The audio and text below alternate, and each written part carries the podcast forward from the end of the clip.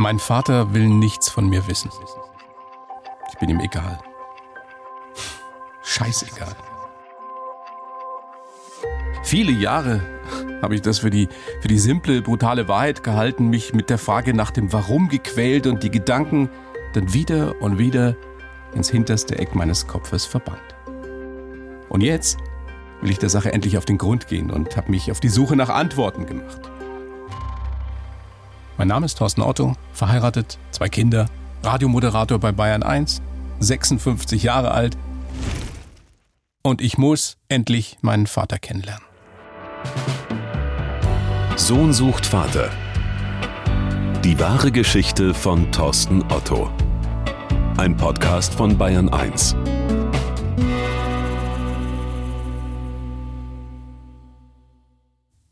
Ich habe lange überlegt, ob ich diese meine Geschichte erzählen soll, weil sie so persönlich ist. Weil sie mich auch heute noch manchmal traurig macht und die Narben, die zurückgeblieben sind von den Verletzungen in der Kindheit, nie ganz verheilt sind. Aber ich glaube, nein, ich bin sicher, dass es da draußen unter euch, unter Ihnen, eine Menge Leute gibt, die etwas Ähnliches erlebt haben und die wie ich mit einem, ja, mit einem blinden Fleck im Herzen aufgewachsen sind. Und manchmal hilft es in diesem Leben ja schon zu wissen, dass man nicht allein ist. Und deshalb möchte ich euch, möchte ich Sie an der Suche nach meinem biologischen Vater, an der Suche nach meinen Wurzeln und letztlich an der Suche nach mir selbst teilhaben lassen. Angefangen hat das alles, zumindest aus meiner Perspektive, in einem Badezimmer in einer bayerischen Kleinstadt im Jahr 1977. Ich war 13 Jahre alt und hatte mich pubertätsgemäß mal wieder mit meiner Mutter gestritten, mich vorher auch meinem Vater gegenüber ordentlich in der Wortwahl vergriffen. Aber warum wir damals, in diesem höchst emotionalen Moment, ausgerechnet in unserem kleinen Badezimmer mit der grün gekachelten Wanne standen, das weiß ich nicht mehr. Aber Mamas Worte, die habe ich nie vergessen. Sei nicht so frech zu Papa. Das hat er nicht verdient. Schließlich hat er dich adoptiert. Adoptiert. Das kann doch nicht sein. Das kann doch nicht sein. Oder doch? Ein einziges großes Fragezeichen in meinem Kopf. Das ist alles, woran ich mich erinnere. Und wenn ich etwas gefühlt haben sollte, dann ist es wie ausgelöscht. Nur die Worte meiner Mutter, sei nicht so frech zu Papa, das hat er nicht verdient, schließlich hat er dich adoptiert. Die haben sich in mein Hirn und in mein Herz gebrannt. Mein Vater ist nicht mein leiblicher oder wie ich es damals empfand, nicht mein richtiger Vater. Seit diesem Moment war einfach nichts mehr so wie vorher.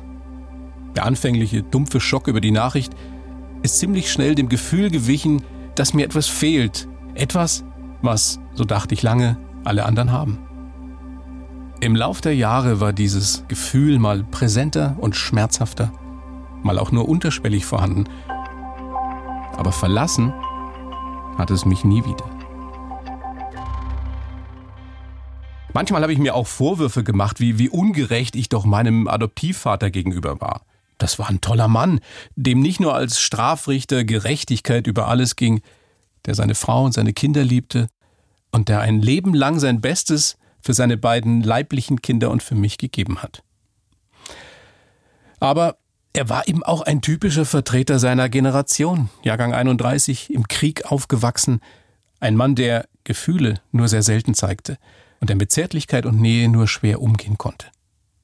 Wohl aus diesem Mangel heraus entstand in mir in den folgenden Jahren ein Traumbild meines leiblichen Vaters und die Sehnsucht nach meiner verlorenen Kindheit mit ihm.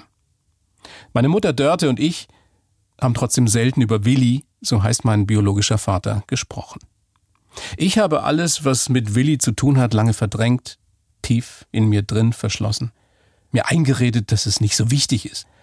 Und Mama wollte wohl unseren Familienfrieden nicht stören. Nur jedes Jahr zu Weihnachten auch als ich schon längst nicht mehr bei meinen Eltern wohnte und nur noch selten zu Besuch kam, probierte ich immer wieder zaghaft, nach ein paar Glas Wein auch verzweifelt und zornig, mit ihr über Willi zu reden. Aber diese Versuche endeten stets im Streit.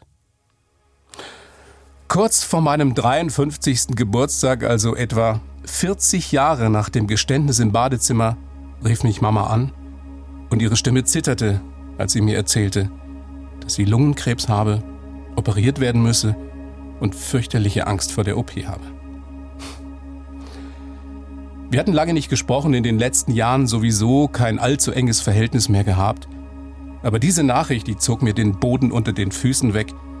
Und in den Tagen danach wurde mir klar, wie viele Fragen ich noch an sie hatte und wie wenig Zeit wohl mit ihr. Es war einer der letzten Besuche bei ihr im Krankenhaus. Ich schob sie in ihrem Rollstuhl nach draußen. Es war ein milder Tag im März und wir saßen nebeneinander in der Sonne. Sie war schon sehr schwach, aber aber ich spürte, dass sie mir unbedingt etwas sagen wollte. Etwas Wichtiges. Weißt du, Willi war die große Liebe meines Lebens. Nur dieser eine Satz.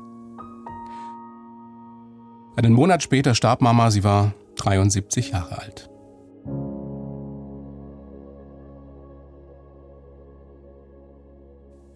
Willi war ihre große Liebe, damals mit 19. Dabei hatten sie nur einen Sommer zusammen, den Sommer 1963. Aber ich bin froh darüber, denn sonst gäbe es mich ja heute nicht. Und es ist schön zu wissen, dass es für beide mehr war als nur eine flüchtige Affäre. Und wie ich hier so sitze und die Geschichte aufschreibe, bin ich froh darüber, dass Willi viele Jahre später, nach einigen Umwegen, von denen ich auch noch berichten werde, doch noch in mein Leben getreten ist und mir inzwischen erzählt hat, was ihm meine Mutter bedeutet hat. Es gibt in meinem ganzen Leben vielleicht drei Frauen. Mit jeder dieser Frauen hätte ich mir dasselbe wie mit meiner Hatta vorstellen können. Dazu gehört deine Mama, die dort war eine Seele von einem Mensch, sie war bildhübsch.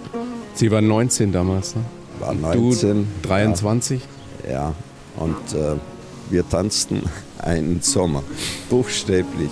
Es war von Frühjahr bis Herbst und das war auch, das war so eine ungewöhnlich tolle Zeit. Wir waren beide verliebt, sehr verliebt, muss ich gleich dazu sagen, wie ich sie dann getroffen habe wieder, weil sie mich besucht hat. Mitten im Gespräch schaut sie mich an und sagt zu mir den Satz, mein Gott, ich war ja so verliebt. Das war so was Schönes, das nach so langer Zeit zu hören Schön deswegen, weil es mir während dieses Gesprächs diesen Schuldkomplex ein bisschen genommen hat. Wir weil du damals mit ihr Schluss gemacht hast. Weil ich damals mit ihr Schluss gemacht habe oder weil wir uns getrennt haben. Sie hat das gesagt, was wichtig war, was schön war. Wir waren verliebt, es war eine tolle Zeit. Ich wollte sie nicht missen. Und alles andere war Schicksal. Du sagst Schicksal. Warum glaubst du, ich meine, das ist immer schwierig, das ist 60 Jahre her. Warum glaubst du, ist damals nicht wirklich was draus geworden? Warum hast du gedacht, das ist es dann doch nicht? Ich war damals anders. Ich war ein junger Kerl. Ich war kein böser Mensch. Ich war aber auch kein anständiger Mensch. Ich äh, habe dieses Lokal betrieben damals und mein Ruf war nicht der beste. Und sie war dir zu brav? Sie war mir zu brav. Diesen Satz habe ich ihr beim Abschied gesagt, weil sie mich natürlich gefragt hat, warum das nicht funktioniert mit uns. Und ich kann mich erinnern, ich habe den Satz zu ihr gesagt, du bist zu brav für mich. Und das war sie. Es war einfach nicht die Art Frauen oder Mädchen, die halt Spaß haben wollten. Nein, sie wollte nicht Spaß haben, sie wollte bei mir sein. Und ich ich konnte das nicht, ich wollte das nicht. Mein Leben war anders, es war nicht ihr Leben. Ich wollte ihr das nicht antun, nicht weil ich so ein gutherziger Mensch bin, sondern weil ich buchstäblich Angst davor gehabt habe, dass ich das eben mit einer Frau, wie sie es war, einfach nicht auf die Reihe kriege. Ich war jung und sie war noch jünger. Da denkt man nicht so genau drüber nach. Aber sie war eine tolle Frau, sie war eine gute Frau. Aber es für ein gemeinsames Leben hatte es zumindest bei Billy nicht gereicht. So wuchs ich bei meiner Mutter und meinem Adoptivvater auf, stets mit dem merkwürdigen Gefühl, anders zu sein und nicht wirklich dazuzugehören. Und ich versuchte vergeblich mit Erfolgen beim Tennis und Basketball meinen Hunger nach Anerkennung und Zuneigung zu stillen und den blinden Fleck in meinem Herzen zu übertünchen. Es mag übertrieben klingen, aber wenn ich heute zurückdenke, dann empfinde ich große Teile meiner Jugend wie einen einzigen stummen Schrei nach Liebe. Also damit wir uns richtig verstehen, ich war nicht unglücklich und ich wusste auch nicht, was mir fehlte, aber ganz tief drin in mir sehnte ich mich nach einer Geborgenheit, die ich nicht kannte. Ich erinnere mich an eine Reise mit ein paar Schulfreunden nach dem Abitur, 1983 war das. Wir waren mit dem Zug bis nach Portugal an die Algarve gefahren. Die beste, die unbeschwerteste aller Zeiten hätte das sein müssen. Und was tat ich? Ich brach unseren Trip vorzeitig ab und fuhr über 30 Stunden mit dem Zug über Lissabon und Paris zurück nach Bayern, nur weil ich meine Freundin ein paar Tage am Telefon nicht erreicht hatte und mir jetzt Sorgen machte, dass sie mich verlassen hätte. So wenig Vertrauen hatte ich damals in andere und vor allem in mich. Es hat dann nochmal zehn Jahre gedauert, bis mir langsam klar wurde, dass die Ursache für meine Verunsicherung in meiner Kindheit liegen musste. Aber um das wirklich rauszufinden, musste ich versuchen, meinen leiblichen Vater zu finden und mit ihm zu reden. Es ist das Jahr 1992. Ich war Ende 20, arbeitete schon als Radiomoderator und da kam dieses Bedürfnis, Willi kennenzulernen, zum ersten Mal so richtig hoch in mir. Ließ mich über Monate nicht mehr los, bis ich dann schließlich meine Mutter anrief und ihr von meinem Plan erzählte. Und tatsächlich besorgte sie mir seine Adresse und ich fand mit ein bisschen journalistischem Spürsinn raus, dass er inzwischen verheiratet war, seine Frau Hertha hieß und er mit ihr einen Sohn namens Nico hatte. Ich habe mich in meinen alten roten Volvo gesetzt und fuhr in die schwäbische Kleinstadt, in der er wohnte. Da angekommen traute ich mich aber nicht zu klingeln und wie ein Privatdetektiv in einem schlechten Krimi beobachtete ich eine Stunde lang Willis Haus. Ich kann nicht ausschließen, dass mir die Erinnerung einen Streich spielt, aber wenn ich heute die Augen schließe, sehe ich immer noch, wie ich damals von der anderen Straßenseite aus einen Jungen beobachte, etwa acht Jahre alt, der in Willis Garten spielt. Und dieser Junge hat so viel Ähnlichkeit mit dem Jungen, der ich einmal war. Es muss, da bin ich mir fast sicher, mein Halbbruder Nico gewesen sein, den ich 30 Jahre später kennenlernen sollte. Was für eine skurrile Erfahrung, eine jüngere Version seiner selbst zu beobachten. In der Nähe des Hauses von Willi stand eine Telefonzelle. Da wählte ich die Nummer meines Vaters und legte wieder auf, bevor es klingelte.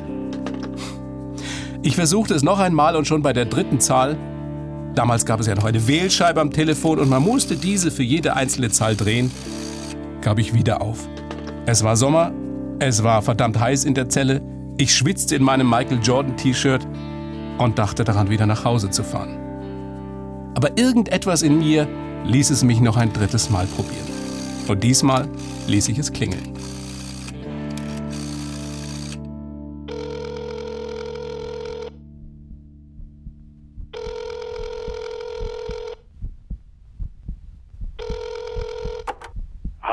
Ist Schlinder. Und ich spürte, wie ich trotz der Hitze zu zittern anfing.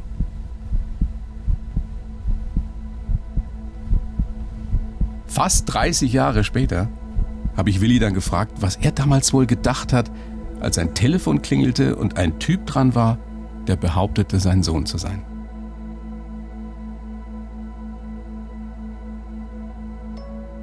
Wahrscheinlich habe ich gar nichts gedacht. Ich war wahrscheinlich. Du hast gedacht, da ist ein Spinner dran? Mit Sicherheit habe ich als erstes Hertha, die bestimmt neben mir stand, habe ich gesagt, ich habe einen Sohn. Kenne ich nicht, weiß ich nicht. Dörte, kann ich mich natürlich erinnern. Sei, wie gibt es denn sowas? Das habe ich gesagt, das habe ich gedacht. Ich kann mich auch noch erinnern an deinen Satz, ja, vielleicht weil er halt auch wichtig ist, und so, wo du gesagt hast, ich würde mich gern mit dir treffen, aber du brauchst keine Sorge haben, ich will nichts von dir. Das habe ich gesagt. Das hast du gesagt. Das weiß ich nicht. Ich, ich weiß nur, dass ich mich mit dir treffen wollte, aber dass ich gesagt habe, ich will nichts von dir. Du wolltest es mir leicht machen. Du hast wahrscheinlich Sorge gehabt, dass ich dich verleugne, dass ich sage, wie, ja. wer bist du, was interessiert mich das? Nein, nein, ich habe da auch gar kein Problem gehabt. Erstens, weil bei mir jetzt familiär und so weiter hat ja alles gestimmt. Wie hat denn die Hertha reagiert? Die hat gegrinst. Die, hat, die, kannte hat, dich ja. Ja, erstens das und, und zweitens war das war für Hertha kein Thema. Das ist halt so und das war so. Und die hat dann gesagt, fahr hin, triff dich mit dem Ja, in der. Kneipe. Das ist ja das Witzige, Natürlich. dass wir, wir sitzen wieder in so einem Wirtshaus Ja. und in meiner Erinnerung war dieser, dieser Tisch, dieser Holztisch damals, an dem wir uns das erste Mal gesehen haben, ganz ähnlich zu das dem. weißt du noch, solche Kleinigkeiten. Dann fährst du dahin in diese Kneipe. Ja, ich war sehr gespannt auf dich, hatte keine Ahnung, woher, wie du ausschaust, wie du tickst, wer du, wer du bist. Natürlich, das hat mich schon interessiert. Ich war nicht nur gespannt. Ich war aufgeregter als bei meinem ersten Tennisturnier oder meiner ersten Radiomoderation. Mein Herz klopfte bis zum Hals, als ich zu dem Wirtshaus fuhr, das Willi als Treffpunkt für unsere erste Begegnung vorgeschlagen hatte. Gleich würde ich also meinen Vater zum ersten Mal im Leben treffen. Aber was wollte ich eigentlich von ihm? Würde er mir ehrlich beantworten, warum er meine Mutter damals verlassen hatte und warum hatte er sich nie bei mir gemeldet? Glaubte ich im Ernst, dass ich nach unserem Treffen schlauer sein würde? Meinen Frieden mit ihm und meiner Geschichte machen könnte? Oder wollte ich einfach nur meine Wut und Enttäuschung an ihm auslassen? Was für eine bescheuerte Idee. Das war mein letzter Gedanke, als ich wenige Minuten später die Klinke der Wirtshaustür nach unten drückte und in den schummrigen Gastraum trat. Sohn sucht Vater. Die wahre Geschichte von Thorsten Otto. Mehr bewegende Geschichten. Bayern 1 gehört ins Leben.